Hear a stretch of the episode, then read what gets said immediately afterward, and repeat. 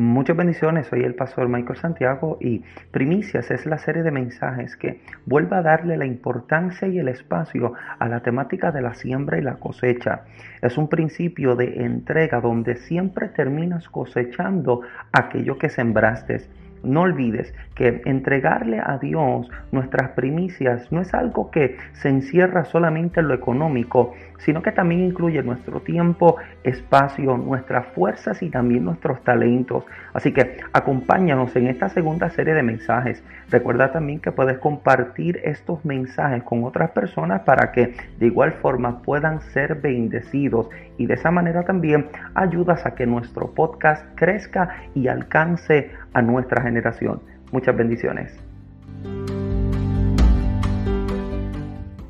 Sé que estas últimas semanas eh, han sido unas semanas eh, fuertes para la congregación eh, y yo le preguntaba al Señor a lo largo de estas semanas qué es lo que está ocurriendo, qué es lo que está sucediendo. Y mientras oraba unas noches pasadas, el Señor trajo a mi memoria esta palabra que entiendo que es clave para lo que el Señor está a punto de hacer en cada una de nuestras vidas. Así que usted cuando la encuentra lo confirma como muy fuerte. Amén. Bendito el nombre de Jesús. Que no lo tenga todavía, grite de misericordia y yo espero. Te ayudo, mami. Aleluya. Libro de Joel, ¿lo tenemos? Bendito el nombre del Señor. Libro del profeta Joel. Le invito a que consideremos a la altura del versículo número 23. Y yo quisiera que pudiéramos utilizar este texto como base de lo que estaremos conversando en esta noche. Libro del profeta Joel, capítulo número 2. Versículo 23, mira cómo lee la palabra del Señor, honrando al Dios Padre, Hijo y Espíritu Santo. Y todo el que va para el cielo grita. Ah, todo el que va para el cielo grita. Fue el capítulo 2, verso 23. Vosotros también, hijos de Sión, alegraos y gozaos en Jehová vuestro Dios, porque os ha dado la primera lluvia a su tiempo y hará descender sobre vosotros lluvia temprana y tardía como al principio. Las eras se llenarán de trigo y los lagares rebosarán de vino y aceite. Y os restituiré, yo quiero que usted se quede con esa palabra, y os restituiré los años que comió la oruga el saltón, el revoltón y la langosta, mi gran ejército que envié contra vosotros.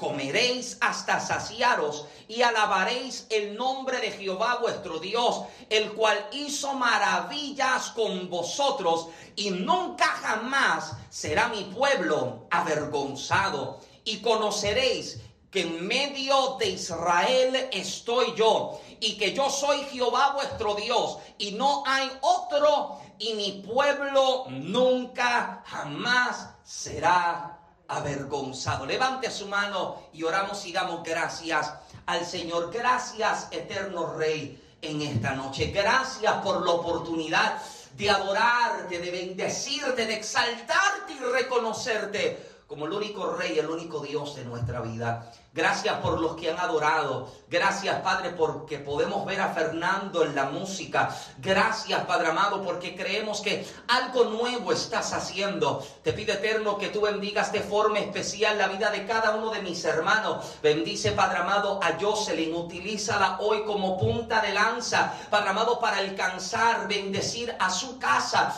y su familia. Lo mismo sobre la vida de Sandra. Padre amado, estamos creyendo un tiempo de refrigerio para su vida, Padre amado, sobre Fernando y sobre Grace. Padre amado, tus cielos han sido abiertos sobre su vida. Padre amado, sobre Juan, su y los niños. Padre amado, estamos creyendo, eterno Dios, que tu tiempo ha llegado para reposar sobre su vida, sobre mami. Te pide, eterno Dios, que tú traigas, Padre amado, lo que en años no has podido ver, no has podido realizar sobre refugio, Padre amado, que hoy, Padre amado, mientras te adoro en este lugar, Padre amado, tú alcances a su casa. Oramos sanidad sobre el cuerpo de Maricela y la declaramos sana por el poder de la llaga de Jesucristo sobre Génesis. Padre amado, alcanza su casa, su familia, sus hermanos. Ellos te pertenecen a ti, Señor.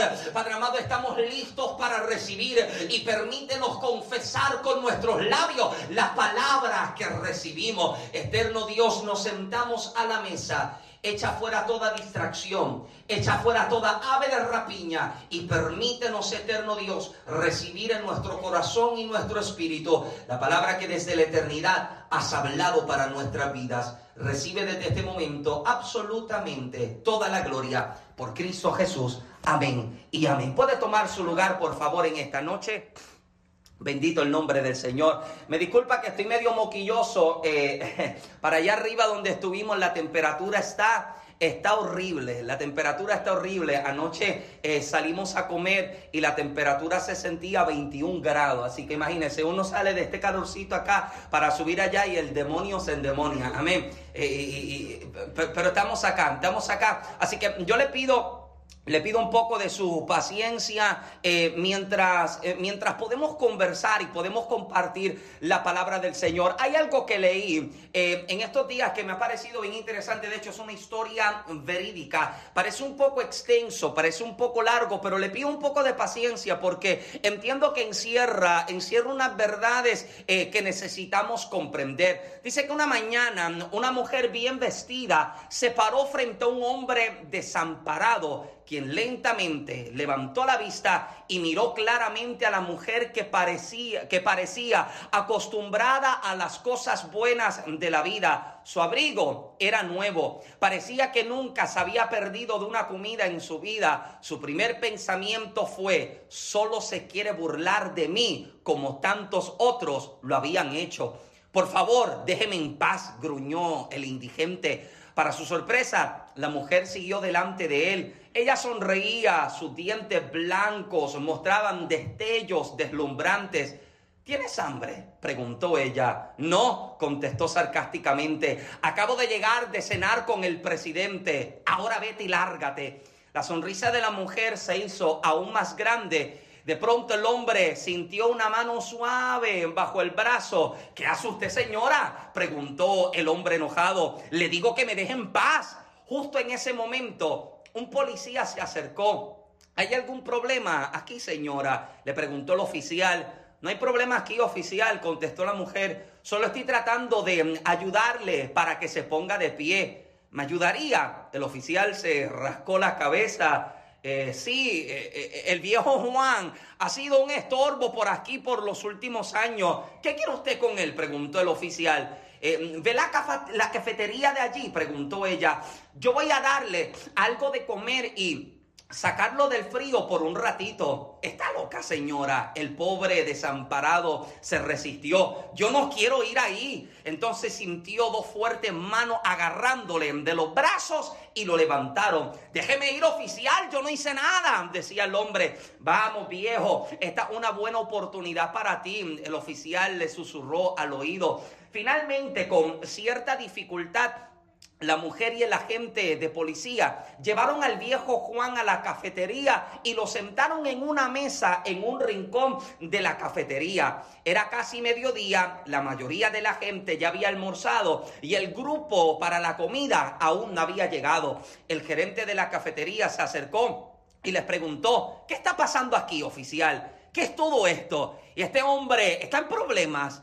Esta señora lo trajo aquí para que coma algo, respondió el oficial. Oh, no, no, no, aquí no, respondió el gerente airadamente. Tener una persona como esta aquí en mi establecimiento es malo para mi negocio. El viejo Juan esbozó una sonrisa muy pocos dientes. Señora, se lo dije. Ahora sí van a dejarme ir. Yo no quería venir aquí desde un principio. La mujer se dirigió al gerente de la cafetería y sonrió. Señor, ¿está usted familiarizado con Hernández y Asociados?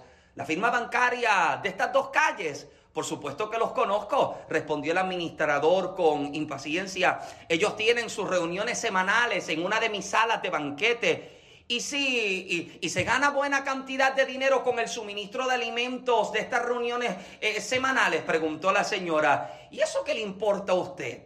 La señora le miró y le dijo, yo, señor, soy Penélope Hernández, presidente y dueña de la compañía. Oh, perdón, le dijo el gerente. La mujer sonrió de nuevo. Pensé que esto podría hacer una diferencia en su trato. Le dijo al policía, que fuertemente trataba de contener una carcajada, ¿le gustaría tomar con nosotros una taza de café o tal vez una comida oficial? No, gracias, señora, replicó el oficial. Estoy en servicio. Entonces, quizás una taza de café para llevar, le preguntó ella. Sí, señora, eh, eh, eso estaría mejor. El gerente de la cafetería giró sobre sus talones como recibiendo una orden. Voy a tratar de traer el café para usted inmediatamente, señor oficial. El oficial lo vi alejarse y opinó, ciertamente lo ha puesto en su lugar. Esa no fue mi intención, respondió la señora. Lo crea o no, tengo una buena razón para todo esto.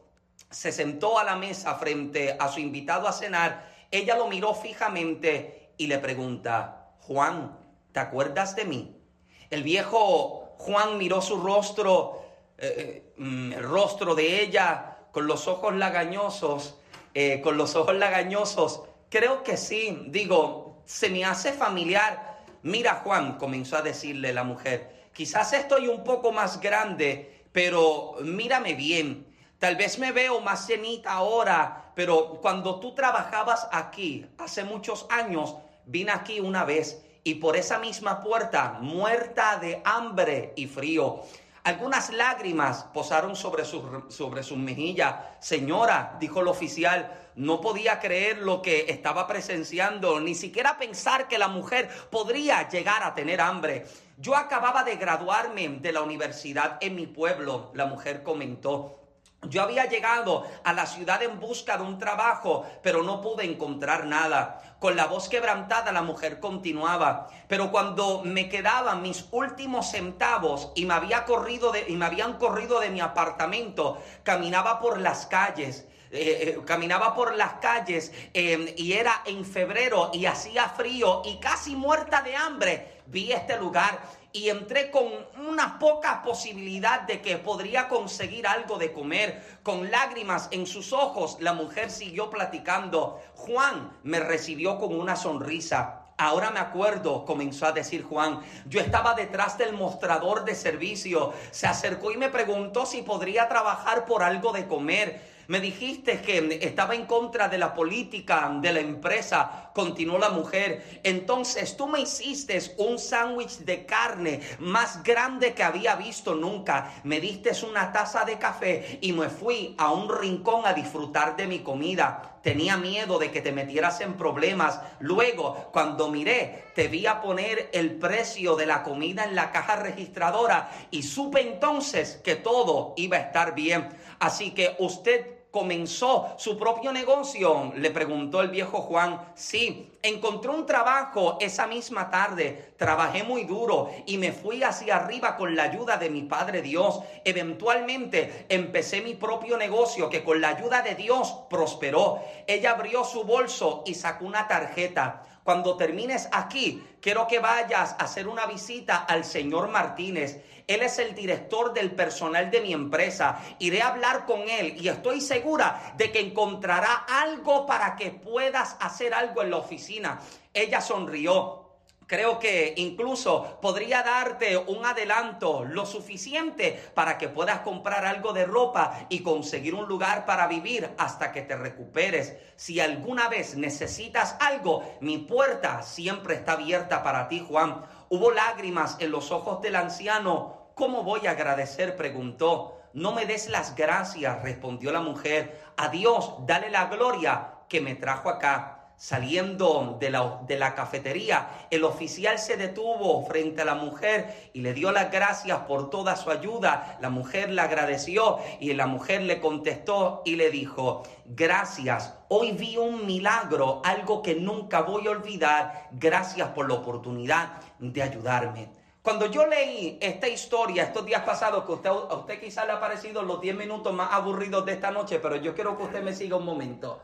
Cuando leí la historia del viejo Juan, me senté a meditar en, en el punto en el que la mujer se detiene en un momento de desesperación en su vida. La mujer no tiene nada, la mujer ha perdido todo y de pronto llega un lugar donde una sola persona con un gesto de amor es capaz de marcar la vida de esta mujer. Ahora, la mujer crece, la mujer prospera y la mujer logra alcanzar las alturas del éxito. Y de pronto puedes girar el marco del escenario para enfocarte en la vida del anciano Juan y muchos pudieran decir que mucho tardó en llegar a su vida la recompensa de lo que hizo. Y es específicamente esa la base de la cual me, me encantaría sentarme a conversar con ustedes en esta noche. Porque en ocasiones Tal parece que aquello que sembramos no parece llegar en el momento en que lo esperamos.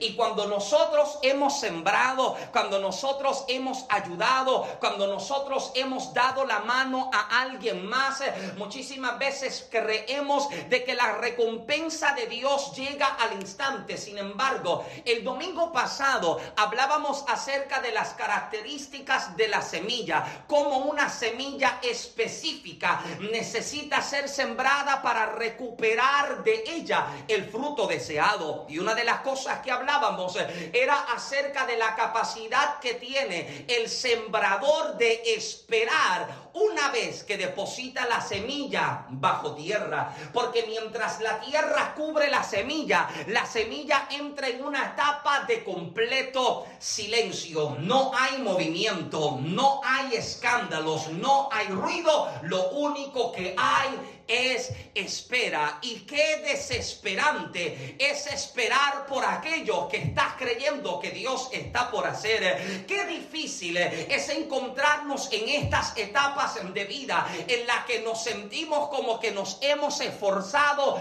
hemos hecho, hemos creído, hemos adorado, pero nada se siente. Y te das cuenta de que cuando nuestra vida no es capaz de comprender los tiempos de Dios, comenzamos a claudicar entre dos pensamientos. Cuando yo no comprendo que mi tiempo no es el tiempo de Dios, creo que las cosas llegan cuando yo quiero que las cosas lleguen.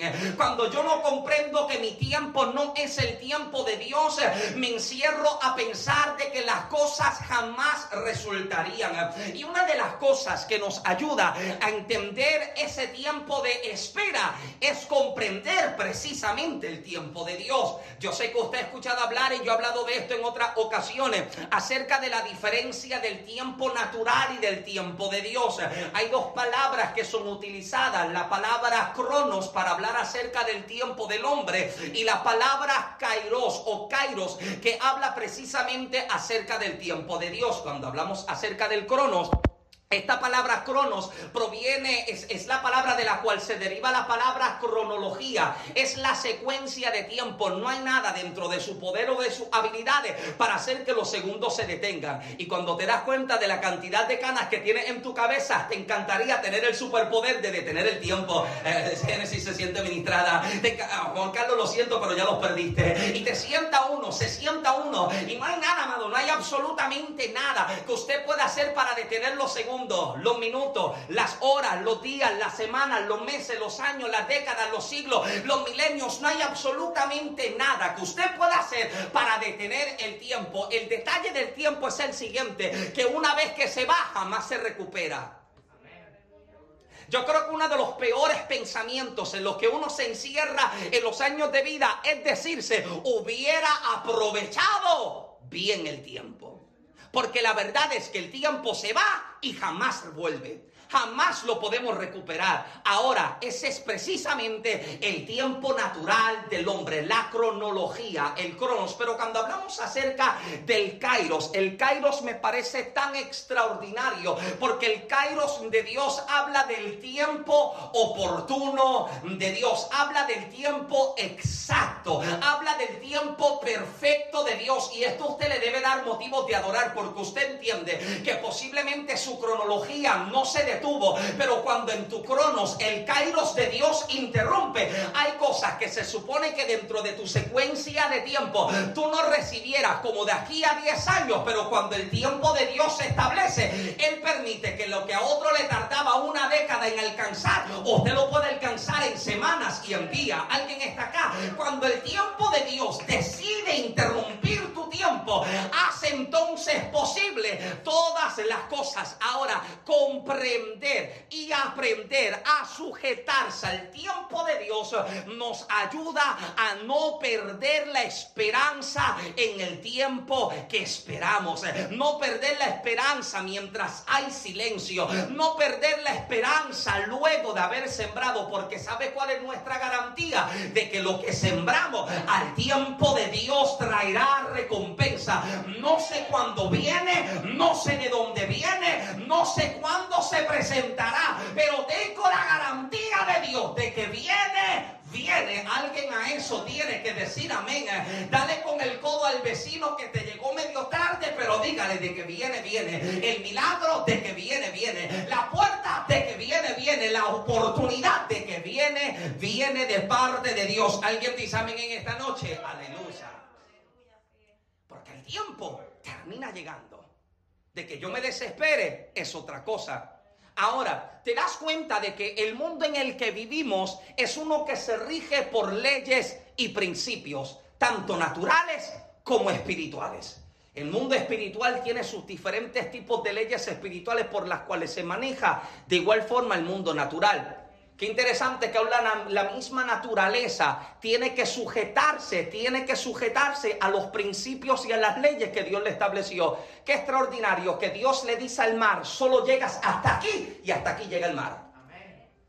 El mar puede sentirse poderoso en tormenta, pero jamás traspasará, traspasará los límites que Dios le estableció. Porque Dios le está diciendo, hasta aquí tú llegas y hasta aquí tú llegas. Ahora, hay principios, eh, amados, que comienzan de una y otra vez a mostrar cuáles son sus efectos y cuál es uno de los principios que jamás puede ser violentado, el principio de la siembra y la cosecha. Jamás usted puede violentar este principio. Usted puede sentirse con que usted está tratando como de esquivarlo o tratando de hacer alguna otra cosa, pero usted jamás lo podrá violentar, sea lo que sea. Que siembres, eventualmente cosechará de ello. O sea, lo que sea que usted siembre, eventualmente usted terminará cosechando de ello. Y hablábamos el domingo pasado cómo tenemos que, que, darle importancia a la semilla que sembramos. Porque si estamos esperando cosechar un buen fruto, la semilla que sembramos debía ser de buena calidad. La semilla que entregamos debía ser importante. Por eso es que debes entender que no puedo esperar cosechar amor cuando solo siembro odio. No puedo esperar cosechar gratitud si solamente siembro ingratitud. No puedo esperar cosechar fidelidad si solo siembro infidelidad. Alguien está conmigo todavía. Lo que voy a cosechar siempre será el resultado de la semilla que entregué. Y espiritualmente de la misma manera cosechamos. No puedes cosechar un ministerio si no siembra oración, ayuno ni intimidad con Dios.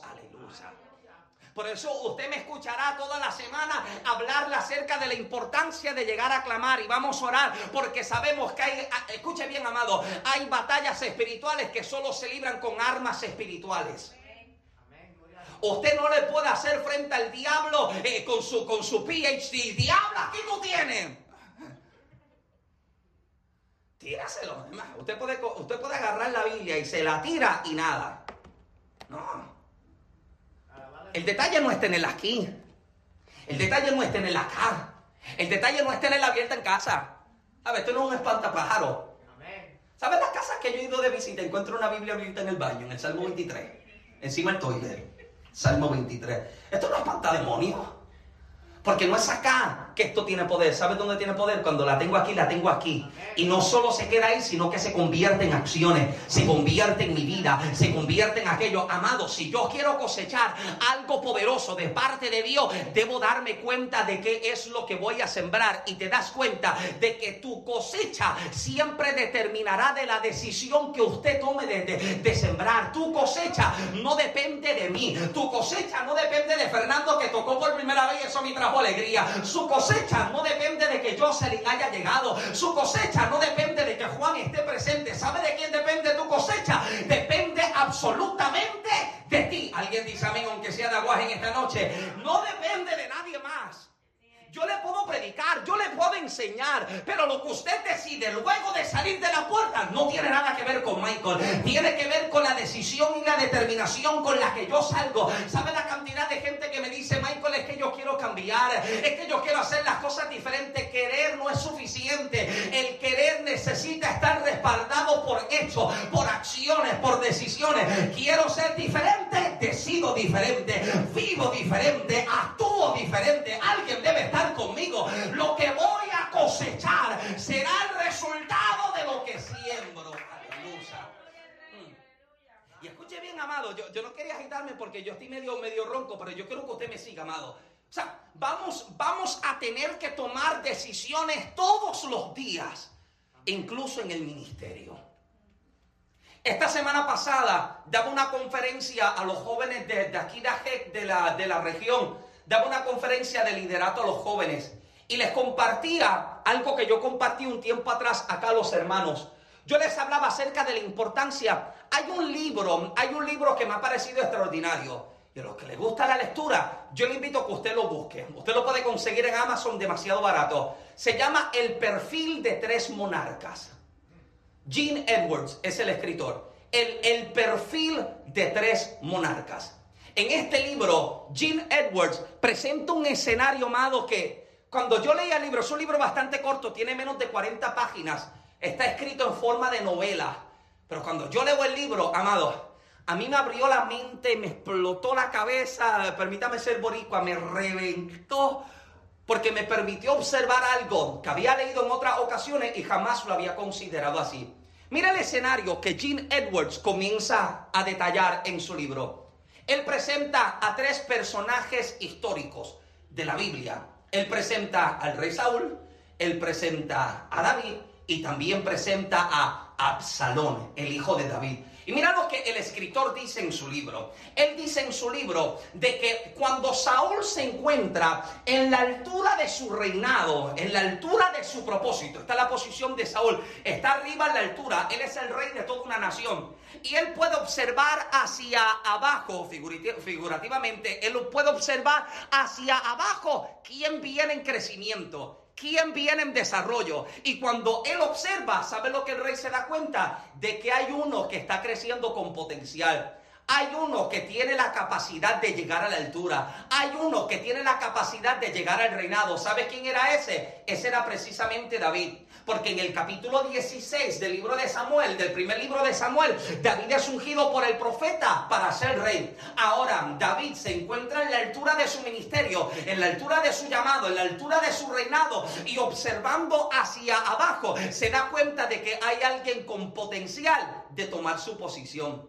¿Y sabes cuál es la actitud de Saúl con esto? Perseguir a David hasta tratar de quitarle la vida. Mira lo que Saúl está sembrando. Saúl está viendo a uno que está creciendo y Saúl dice, este es amenaza para mi ministerio. Mm. Este es amenaza para mi posición. Este es amenaza para lo que yo soy y para lo que yo tengo. ¿Y sabe cuál es la actitud de Saúl? Tratar de perseguir a David tantos años para quitarle la vida. Su intento fracasa. Ahora, el detalle es el siguiente, que mientras Saúl está persiguiendo a David para quitarle la vida, David tiene la oportunidad de quitarle la vida al rey.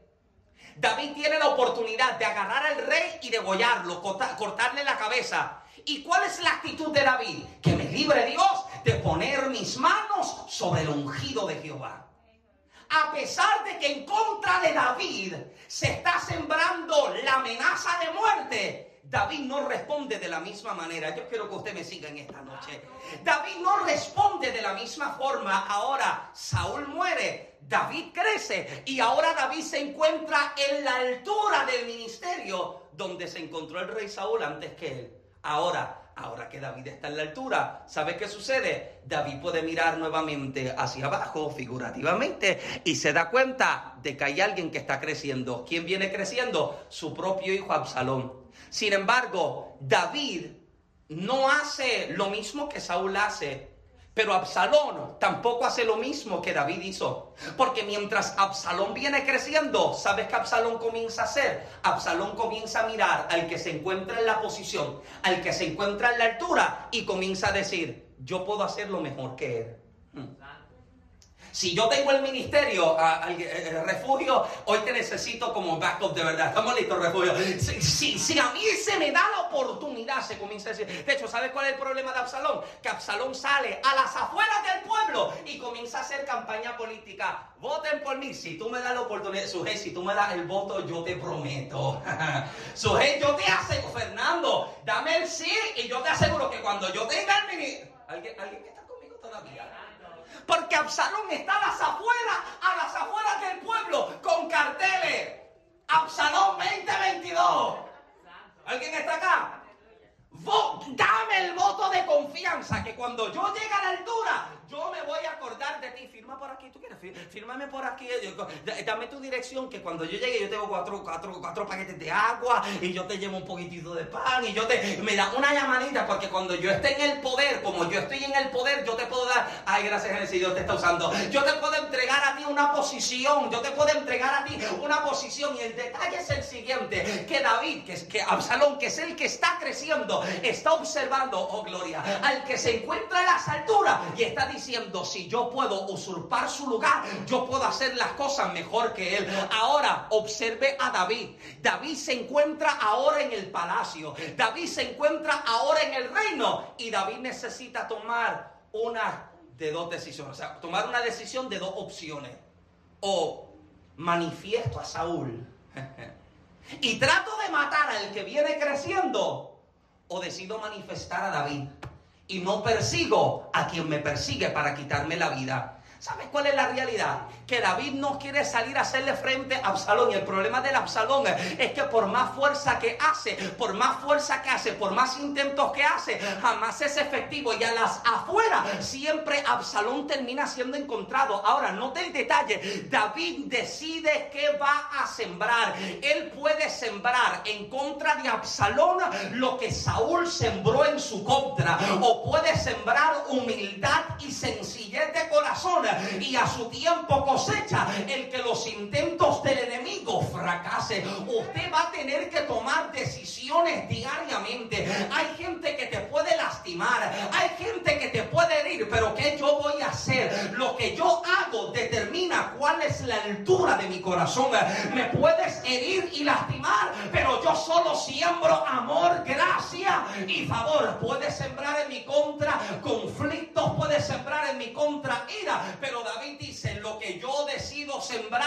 es lo que traerá diferentes recompensas sobre mi vida. No solamente vamos a sembrar una ofrenda monetaria.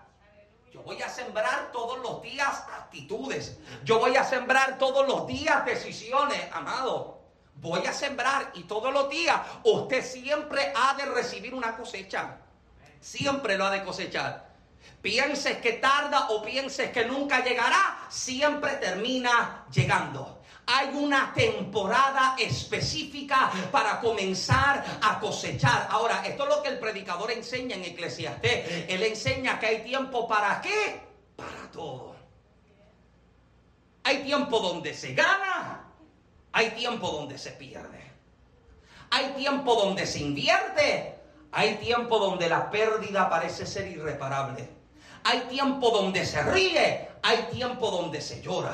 Hay tiempo donde se corre, también hay un tiempo donde uno no hace nada. Pero cuando hay tiempo de sembrar, sé que también vendrá el tiempo de cosechar. Siempre llegará la temporada en la, en la que comenzaremos a cosechar lo que hemos sembrado a lo largo de los tiempos. Y yo estoy creyendo que, que así como hay temporadas de escasez, también hay temporadas de abundancia. Que así como hay temporadas de necesidad, también hay tiempo de recompensa y alguien necesita creer esto. Si no entendemos que en Cristo viviremos estas temporadas, nos convertiremos creyendo que esto es Alicia en el mundo de, en, el mundo de maravillas. Si yo llego creyendo de que aquí todo sale bien, si yo llego creyendo de que aquí no padeceré, de que aquí no lloraré, de que aquí no sufriré, amado, porque el problema es este, que la gente que no entiende que aquí se vive de todo, solamente se enamora de las bonitas temporadas. Si usted me pregunta a mí, a mí me fascina la primavera y el verano, porque la primavera y el verano son estas temporadas como las que eh, se, pueden representar como las temporadas en las que se enamora. Usted ha visto las películas románticas, siempre se enamoran en el verano. ¿Cómo se llama The Notebook? La muchacha llega, se enamora, ¿cómo se llama? Se enamoran. Y, se acabó el verano y ella tiene que volver a casa. Y se le acabó el amor. Y estaban en barquito y habían, ¿cómo se llama? Los gansos en el agua. Pero se acabó el verano y nada de nada. Y nos fascinan estas temporadas porque son las temporadas que prometen, prometen siempre traer algo nuevo, prometen ser temporadas que traen cosas frescas, prometen ser temporadas de abundancia, pero cada temporada tiene su tiempo culminante. El verano aquí no dura para siempre. Y por más que yo odie el invierno, tampoco dura para siempre el invierno. Hello. La temporada tiene su tiempo, la temporada tiene su fecha límite, pero cada temporada siempre traerá consigo enseñanzas necesarias. Te das cuenta de que la temporada del otoño es precisamente la temporada en que las cosas se caen y las cosas se secan. La temporada del otoño nos enseña a soportar las pérdidas. La temporada del otoño es temporada en la que todo parece secarse. Todo se estanca. Nada se mueve. Le predico a alguien en esta noche. Temporadas de sequedad. Temporada donde todo se seca y se cae. Y luego de pasar la temporada del otoño, llega precisamente la temporada del invierno. Y esta es la que yo puedo llamar la temporada del silencio. Porque la temporada del invierno, lo que me parece interesante, y de hecho esto lo aprendí con Juan Carlos hace unos días atrás, eh, solamente, eh, ¿cómo se llaman? Hardwood, eh, ¿cómo se llaman esos tipos de árboles? ¿cómo, así se llama? Hardwood, no sé cómo se dice en español. Ah. Los árboles de madera dura son los que pierden su hoja, ¿verdad que sí? son los que pierden su vegetación. Usted mira el pino y el pino todavía sigue verde. Sin embargo, la madera dura son los árboles. Los árboles de madera dura son los que terminan perdiendo su colorido y sus hojas pero son los árboles que tienen la mejor madera, son los árboles que tienen la madera más fuerte. ¿Y saben lo que me fascina del invierno? Que el invierno me revela que a pesar de que todo se perdió, el árbol todavía sigue de pie. Usted puede encontrar el roble sin hojas, sin colorido, pero en el invierno sigue de pie, porque en las temporadas de abundancia sus raíces se fortalecieron lo suficiente para soportar el momento en el que no hay nada, soportar el momento momento en que nada se ve, soportar el momento en el que nada se siente, pero alguien necesita entender nuevamente de que esa temporada no dura para siempre. No dura para siempre. Ay, gracias muchachos, Dios te está usando también. No dura para siempre la temporada. Son temporadas donde se pierde, son temporadas donde las cosas se secan, pero esa temporada llega a su final. ¿Alguien dice amén? Dígalo conmigo, esta temporada llega a su final.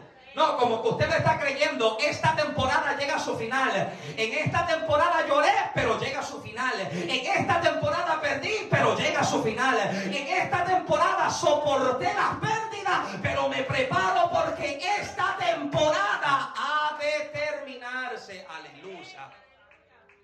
Y siempre dentro de estas temporadas en las que sentimos que perdimos y cavamos y nada se ve, eventualmente la temporada cambia y comienza el escenario a cambiar. Y yo quisiera, en estos últimos momentos, antes de comenzar a predicar, en estos últimos momentos que me quedan de introducción, me, me encantaría ¿Qué pasa? Yo llegué cansado, pero sígueme. Eh, me, encantaría presentar dos escenarios mientras oraba en esta noche pasada, porque me encuentro dos escenarios de dos personajes bíblicos extraordinarios. Me encuentro la vida de una mujer llamada Agar. Agar es precisamente la esclava y la sierva de Sara. Antes de que Agar pudiese recibir un hijo en casa, Agar vive en casa de Sara y de Abraham sirviéndole. Y cualquiera diría que esta mujer se encuentra solamente para entregarse para los demás y que nada se entregará para ellos. Porque nota el detalle, que el esclavo nunca vivía con la esperanza de recibir algo.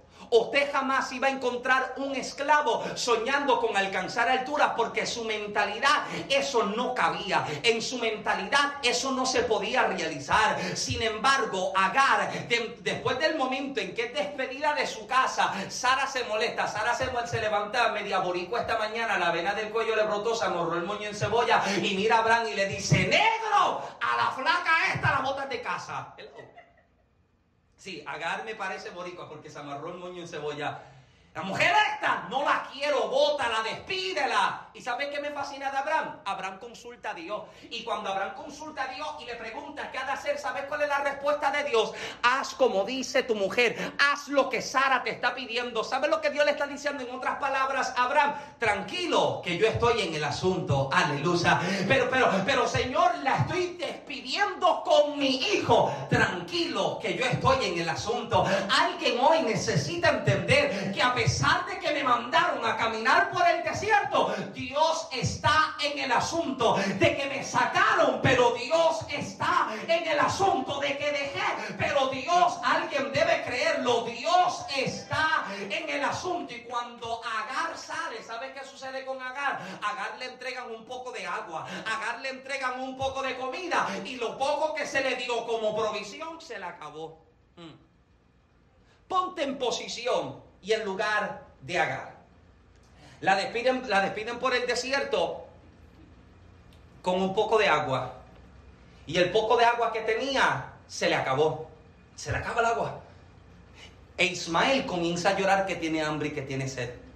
Los que tienen niños, los que tienen niños, nosotros todavía, bueno, Génesis se desespera cuando escucha a la nena gritando que quiere leche y que está desesperada, pero, pero imagínate la posición de un padre en que encuentra al hijo diciéndole que tiene hambre y que yo no tiene nada para darle.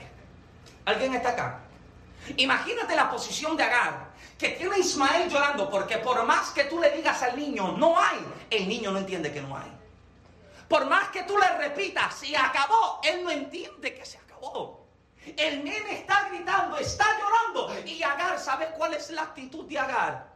Para no verlo morir de hambre, mejor lo suelto y lo abandono para no ver al niño agonizar, para no verlo sufrir, Agar dice, mejor lo abandono y lo dejo en este lugar. ¿Y sabe lo que Agar dice? Dice la palabra que hace. Agar toma a Ismael y lo esconde debajo de un arbusto y le da la espalda. Y dándole la espalda a su hijo, se va. Pero cuando Agar va de camino, aleluya, cuando Agar sale despidiéndose del muchacho, ¿sabe lo que la palabra dice? Que Ismael gritó. Ismael comenzó a llorar. Y cuando Ismael gritó, y lloró. ¿Sabe lo que dice la palabra? Que Dios lo escuchó. Dios escucha el grito del niño. Ahora, yo quiero que usted me siga en este momento, porque usted se da cuenta de que la promesa de Dios sobre Abraham no era Ismael, era Isaac. La promesa que Dios ha traído como crecimiento para la vida de Abraham y Sara no era Ismael. ¿Sabe cuál era el detalle de Ismael? Que Ismael es el resultado de que Abraham intenta ayudar a Dios. Sí, yo, yo creo que Dios tiene la agenda demasiado ocupada. Dios, déjame darte la mano. Dios no necesita tu ayuda. Él no necesita que usted meta la mano. El día que usted mete la mano, Dios saca la suya. Hello. Porque Abraham cree que está ayudando a Dios. Señor, yo sé que tu agenda está tan llena. Yo sé que tú estás contestando la oración de Maricel, la oración de, de Jocelyn. Yo sé que estás contestando al refugio del Señor. Permítame yo hacer las cosas porque yo creo que tú estás demasiado ocupado. Y Dios le dice, es que esto no es lo que yo me prometí. Esto no es lo que yo hablé sobre tu vida. Ahora, eh, no te detalle, no te detalle. Ismael no es el hijo de la promesa. Y yo me pregunto por qué Dios insiste en escucharlo. ¿Por qué Dios insiste en escuchar el grito y el llanto de Ismael cuando Ismael no es Isaac? ¿Sabe por qué Dios decide escuchar el llanto del niño? Porque Dios sabe que Ismael no puede morir ahora en el desierto. Porque si Ismael moría en el desierto, usted brinca varios capítulos adelante, al capítulo 37 de Génesis, y usted encuentra a un José que es vendido por su hermano. Sus hermanos le traicionan, lo meten en una cisterna, pero lo venden a quienes, a una compañía de ismaelita, te das cuenta de que si Ismael muere debajo de un arbusto, mañana cuando José esté en la cisterna, nadie lo podrá comprar para llevarlo a Egipto. Y usted debe entender que Dios jamás dejará morir al que te librará a ti de la muerte. Hay gente que fue procesada por Dios para convertirse hoy en los facilitadores de la bendición de Dios para tu vida. Ayer ayer padecieron, pero hoy presentan a tu vida la avenida para llevarte el propósito de Dios. Alguien está acá, aleluya. Si Ismael se muere acá, mañana no hay quien libra, mañana no hay quien libra a José. Ahora el detalle es el siguiente, que Dios escucha al niño y el ángel desciende. Pero cuando el ángel descendió, no se le revela al abandonado. El ángel no se le revela al niño. ¿Sabes a quién se le revela el ángel? El ángel se le revela a la mujer que lo acaba de abandonar. Porque Dios les quiere hacer entender a la mujer, a pesar de que tú lo dejaste, yo nunca lo dejaré. A pesar de que tú lo soltaste, yo nunca lo soltaré. Y la Biblia dice que abriendo los ojos de Agar, encontró una fuente de agua. Ella está en el desierto. Y el recurso más valioso en el desierto es precisamente el que sacia la sed. ¿Sabe la cantidad de gente que ha muerto en los desiertos pensando que están viendo un cuerpo de agua y lo único que están viendo es un espejismo, una ilusión? Usted no se da cuenta de que después que llueve, bueno, durante el calor del día, usted observa la carretera y usted se puede bajar al nivel de la carretera y parece como si hubiese agua. Es el vapor, el calor que está saliendo de la tierra que comienza a crear un reflejo de lo que hay en él, de lo que hay sobre él. Imagínate a la gente en el desierto pensando de que encuentran recurso allá y caminan hacia allá, pero todo lo que vieron era un espejismo. Sin embargo, la mujer que cree que el niño ha de morir, no entiende que Dios no deja morir aquello que mañana formará parte del capítulo definitivo en la vida de alguien más. Ismael no se puede morir porque mañana Dios tiene que preservar la vida de un soñador. Hay un soñador metido en una cisterna, hay un soñador traicionado por su hermano, pero el soñador en este lugar está a punto con la venida que lo llevará a su destino. Y estoy más que convencido que en esta temporada de Dios para tu vida, Él te hará entender que Él no te dejará como tú quisiste dejarlo, que Él no te soltará como tú quisiste dejarlo y que en momentos de mayor desesperación te hace entender que no morirás porque nunca te soltará ni dejará. Temporada donde se perdió, pero hay temporadas donde volvemos a recuperar. Y yo voy a ir cerrando con esto, porque hay cosas que han sido perdidas por parte del enemigo y otras perdidas por parte de Dios. Me explico. Mira lo que Dios habla al profeta. Verso 23 que consideramos, vosotros también, hijos de Sión, alegraos y gozaos en Jehová vuestro Dios, porque os ha dado la primera lluvia a su tiempo y hará descender sobre vosotros lluvia temprana y tardía como el principio. Lo más que aprovecha y lo más que ora un agricultor es la lluvia. Él sabe que él sembró, pero lo que él necesita para que la semilla crezca es precisamente la lluvia. Por eso es que nadie, nadie ama, ni nadie clama tanto por la lluvia como aquel que está orando por una semilla. Hello. Nadie disfruta tanto la lluvia como aquel que está orando por una semilla que entregó. Y mira cómo dice en el verso 25, y os restituiré los años que comió la oruga, el saltón, el revoltón y la langosta. Escucha lo que dice, mi ejército que envié contra vosotros. Hmm. ¿Sabe que el cristiano siempre está buscando reprender al diablo en todo? Buscar un, culpable de todo lo malo. Yo venía de camino y el carro me temblaba. Algo le pasó a la porquería de, de la cosa de la goma. Y yo reprendo al diablo, pero el diablo no fue el culpable de que se dañara el disco del carro. ¿Sabe quién fue el culpable? Michael Santiago, que no le cambió los pads de freno a tiempo. Ah, usted no quiere tener esta conversación conmigo de que me cortan el teléfono, la culpa no es del diablo de que me desconectaron del servicio del teléfono, la culpa es de Michael que no pagó el servicio celular. ¿Alguien está acá? Eh. De que me cortaron la luz o el agua, el culpable no es el diablo, el culpable fui yo que no fui a tiempo a pagarlo. ¿Alguien está acá? Ay, me, me preocupa, me preocupa que yo esté buscándole el diablo por todas partes cuando él no está en todas partes. ¿Sabe? La gente dice, yo vi al diablo acá, yo lo vi allá, yo, eh, eh, él no es omnipresente, él no está en todas partes. Me preocupa la gente que dice, y está, el diablo a mí se me presentó. Yo digo, este tipo sí que es espiritual, para que el mismo diablo a él se le presente. Este tipo vive en una dimensión que yo ni me quiero imaginar. Y también el diablo por todas partes, cuando la verdad es que hay momentos, sábado, escuche bien, en que somos sacudidos no de parte del infierno, hay momentos en que usted va a ser sacudido de parte de Dios. Dios le está diciendo al profeta, este es el ejército que causó la pérdida de tanto y no lo envió el diablo, lo envié yo. ¿Y ahora cómo tú combates esto? Porque usted puede reprender al diablo, pero usted no puede reprender a Dios. Usted se puede levantar medio espiritual y decirle, diablo, suéltalo. Pero cuando es Dios, ¿cómo tú ordenas a Dios? ¿Cómo tú le dices a Dios que no lo hagas cuando Él es el soberano?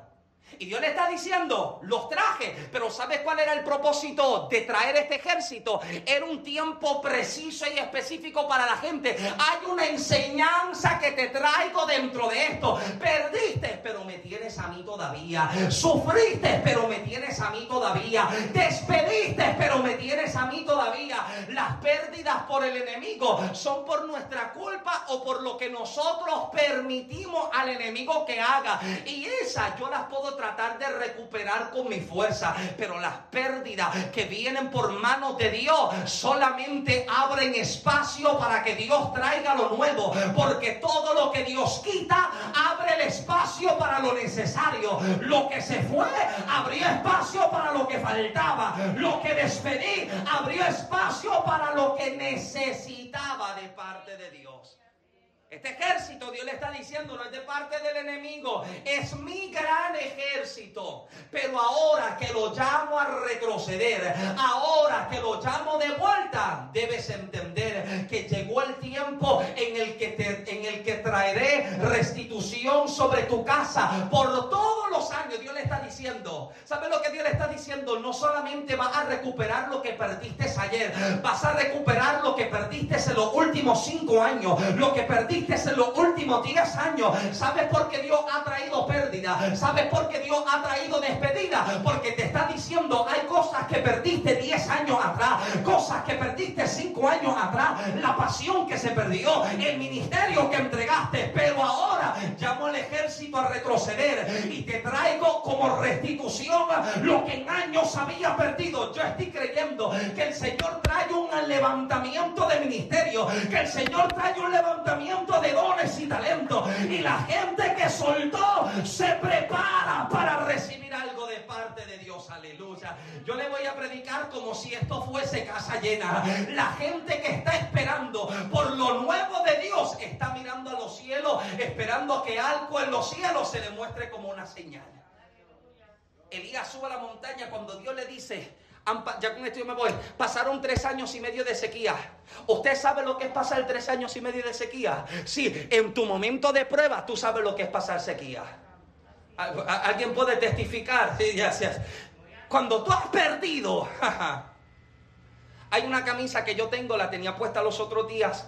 Es de un amigo, un amigo mío, predicador en Puerto Rico, se llama Juan Laracuente. La camisa dice que solo los procesados entienden el que está en proceso.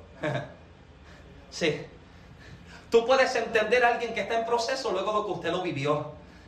¿Sabes por qué comprendo el sabor de tus amargas, la amargura en tu rostro y la tristeza? Porque yo también estuve ahí. Pero ¿sabes qué? Dios no me soltó. Él no me dejó. El, gran ejército llegó y parece que consumió todo. Pero todavía estoy de pie porque Dios me preservó para este momento. Puedes entender al que se encuentra en proceso porque también estabas allá. Y uno está esperando a que algo se muestre. Y Dios le dice a Elías, el tiempo de sequedad se acabó. ¿Alguien lo puede decir conmigo? Se acabó la sequía. No, dígalo como que usted lo cree. Se acabó la sequía. Se acabó el estancamiento. Y Dios le dice a Elías, sube la montaña. Y Elías sube, pero no sube solo sube la montaña con el siervo. Me fascina porque con esto ya yo voy cerrando. Elías sube la montaña, pero no sube como, no sube solo. Elías se lleva acompañado al que le sigue en el ministerio. Elías se lleva con él al que sirve en el ministerio. Pero ¿sabe lo que la palabra dice? Que cuando Elías suba a la cumbre, se postra sobre sus rodillas. Lo que más me fascina de este relato y esta historia bíblica, ya yo me voy, yo me voy. Lo que más me fascina de esto es que Elías nunca se levantó de sus rodillas para subir a la cima a buscar lo que, lo que el siervo está buscando. Elías sube hasta la cumbre, se postra sobre sus rodillas y le dice al siervo, vete y sube tú. Aprendí que eran aproximadamente 16 horas la distancia entre la cumbre y la cima de la montaña, camino de ida y vuelta. ¿Usted sabe lo que es caminar 16 horas y vuelta para no ver nada? Fernando, vete y sube y camina 16 horas y cuéntame lo que tú ves. No viste nada porque el siervo volvió. No vi nada. Ok, vete y sube otra vez. 16 horas más. Hello. Oh, usted, usted, usted le ora por la madre y por la abuela. Sí. 16 horas. Tu abuela que vaya de camino. Y sube y baja. Y sube y baja. 5, 6, siete veces. Y es hasta la séptima vez que logré identificar. Elías nunca abandona la posición en la que está. Elías nunca se levanta de sobre sus rodillas. ¿Sabe por qué? Porque Elías no necesita una, una confirmación externa de una convicción interna. No necesito que me muestres algo en el cielo, porque mi espíritu ya yo lo vi. ¿Sabes por qué Elías no necesita ver la nube? Porque ya vio la nube mientras estaba en el secreto. Y aquel que en el secreto vio la nube no necesita que algo más se manifieste. Pero ¿sabe quién necesita que se le manifieste? El que camina con él. Hay cosas que Dios no lo hace por ti, lo hace por el que te acompaña. Hay veces que Dios no hace algo, no es por ti, es por el que, porque el problema está que en la cima de la montaña habían dos visiones diferentes, la visión del profeta y la visión del siervo. La visión del profeta le muestra un aguacero. La visión del, del siervo le está diciendo que los cielos siguen cerrados. Y mientras hubieran dos visiones sobre la montaña, nada ocurría. Porque escuche bien, en la casa de Dios no hay dos bocas. Ah, usted, oh, oh, Dios no tiene dos bocas. Dios no tiene dos bocas. Dios no es esquizofrénico ni se le olvida. que ¿Qué fue lo que yo te dije la semana pasada? Déjame buscar en registro. No, yo lo cambio. Ahora te digo, no, Dios no es así. Él sabe lo que dice. Lo, lo, que Él dice una vez es suficiente. ¿O acaso usted cree que Dios se levantó esta mañana y dijo, sea la luz nuevamente? No, una vez bastó para que esa palabra sostuviera por las edades la luz que está. Hello. Una sola vez bastó. Pero ¿sabe quién necesita? ¿Quién necesita alinearse a lo que el profeta está viendo? El siervo que le acompaña. Porque es que no pueden andar dos juntos si no estuvieran como si no están de acuerdo, te das cuenta de que cuando llega el día de Pentecostés, como estaban todos unánimes y juntos. Habían sobre 500, se cansaron y se fueron. 120 permanecen y 129 están clamando, ven Espíritu Santo, ven Espíritu Santo. Imagínese usted que de los 120 que están orando, 119 oren por el Espíritu Santo y uno esté diciendo que Juan le baje el volumen a Michael que me deja sordo. Usted se imagina 120, 119 orando, Padre, tráenos la promesa de la que Jesús nos habló. Y uno diciendo, Señor, que hayan especiales en el mole en este fin de semana. 119, ven Espíritu Santo, quémame. Y uno diciendo que haya comida después del culto de primicia. 119 orando, Padre, lléname, bautízame. Y uno diciendo, me tocará el especial esta semana. No, amado, los 120, ¿sabe qué hacen? Claman por lo mismo, oran por lo mismo, porque todos llegan con un único motivo, con un único sentido. Vamos a orar hasta que los cielos se abran. Vamos a adorar hasta que algo acontezca. Una visión trae manifestación, porque te das cuenta de que la nube, la nube, la nube era tipo de visión, pero la lluvia era tipo de la manifestación. No llueve cuando Elías menciona la palabra de lluvia, llueve cuando el siervo ve la nube en el cielo.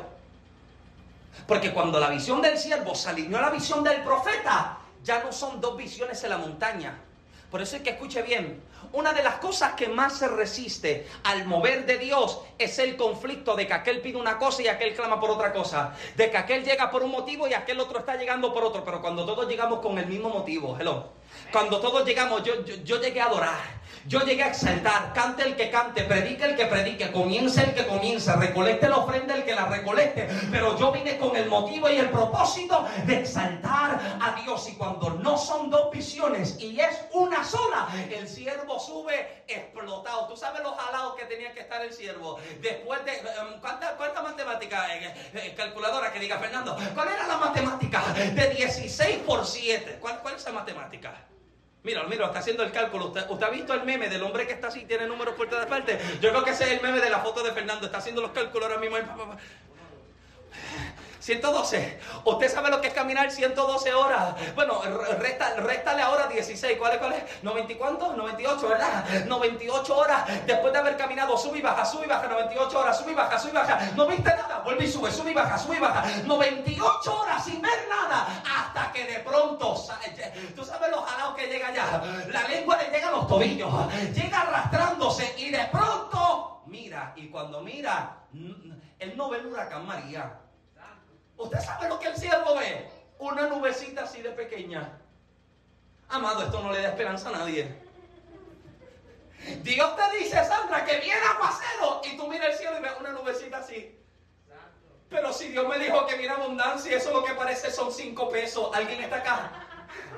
Tú miras al cielo creyendo de que viene milagro, pero cuando mira lo que llega parece el tamaño de una Tilenol. Pero ¿qué es ¿Qué profecía ni qué milagro es esto? Pero el siervo lo cree. Ah, yo no lo entiendo mucho, pero yo veo una nube. Y cuando él baja y se encuentra el profeta, el profeta le tiene que doler las rodillas, lleva 120 horas arrodillado. 112 horas, 112 horas, no sé si tenía el cojín como el que tengo yo, pero 112 horas de rodilla el tipo está, el tipo que quedó sembrado ahí, yo no sé cómo Elías vuelva a pararse después que eso. Ahora, ¿sabes lo que es lo poderoso de esto? Que a pesar de que está 112 horas de rodillas, cuando se levanta corre más rápido que los carros de acá. Aleluya. Gracias, sí, eso, eh, eh, eso, te lo lleva para tu casa. Él se levanta porque el siervo le dice, Elías, vi la nube. Y cuando Elías le pregunta, cuéntame qué fue lo que tuviste. Cuéntame cómo es la lluvia. Cuéntame cómo el aguacero. Elías vio una nube como del tamaño de la palma de una mano. Pastor, Dios me habló. Y yo tuve una visión. Y Dios me dijo que viene aguacero. Cuéntame, Juan, ¿qué tuviste? Una nube del tamaño de la palma de una mano.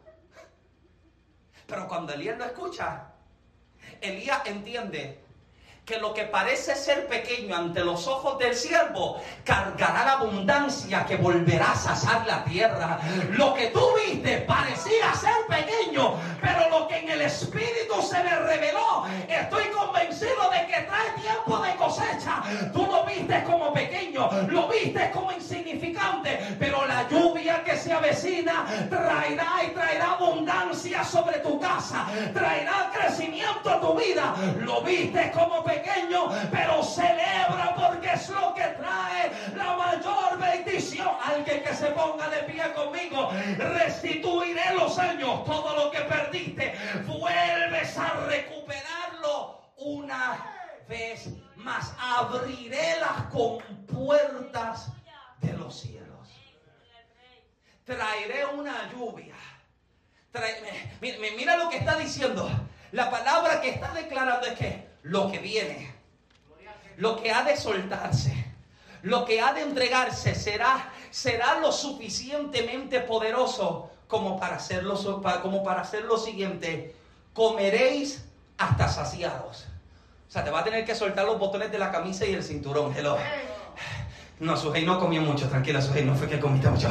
Comeréis hasta saciado. Dile que tiene cerca, prepárate porque te va a dar una jartera, prepárate. Que en la abundancia hay jarteras. Hello, permítame predicarle a los boricuas. Comeréis hasta saciados y alabaréis el nombre de Jehová vuestro Dios, el cual hizo maravillas con vosotros y nunca jamás será mi pueblo avergonzado. La gente ya no te va a recordar como el que perdió, como el que fracasó, como el que entregó. ¿Sabes cómo te recordarán? Como el bienaventurado. Lo recordarán como la bienaventurada. ¿Quién es ella? La que Dios le bendijo. ¿Quién es él? Aquel que Dios prosperó. Porque se te abrieron los cielos sobre tu vida. Le invito, levante su mano arriba conmigo en esta noche, por favor.